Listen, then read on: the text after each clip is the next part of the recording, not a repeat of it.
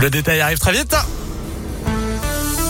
Mais tout d'abord, et ce à 8h20, voici le journal des bonnes nouvelles avec Noémie Mébilon. Et on commence avec ce village mobilisé pour défendre son école à Joux, à côté de Tarare. Les enfants ont poussé la chansonnette pour protester contre la fermeture d'une classe envisagée par le rectorat pour la rentrée prochaine.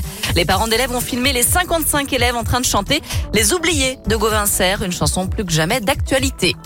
C'est un petit village de la région qui aura bientôt un rayonnement international. Chomérac, en Ardèche, s'apprête à devenir le siège mondial de la pétanque, d'après France 3. La Fédération française de pétanque va quitter Marseille pour s'installer dans ce village de 3000 habitants, où elle sera rejointe par la Fédération internationale. Un déménagement qui aura des conséquences puisque des centres de formation et de perfectionnement devraient ouvrir sur la commune, attirant donc des joueurs du monde entier. Et puis un pétancodrome comprenant 32 terrains intérieurs, 32 extérieurs, devrait permettre d'accueillir de grandes compétitions Manque plus que les cigales. En terminant, on salue Marlène, une jeune Autrichienne qui a refusé 25 millions d'euros en héritage, tout simplement parce qu'elle estime ne pas payer assez d'impôts. En fait, l'Autriche n'applique aucun droit de succession, aucun impôt ne concerne donc son gain.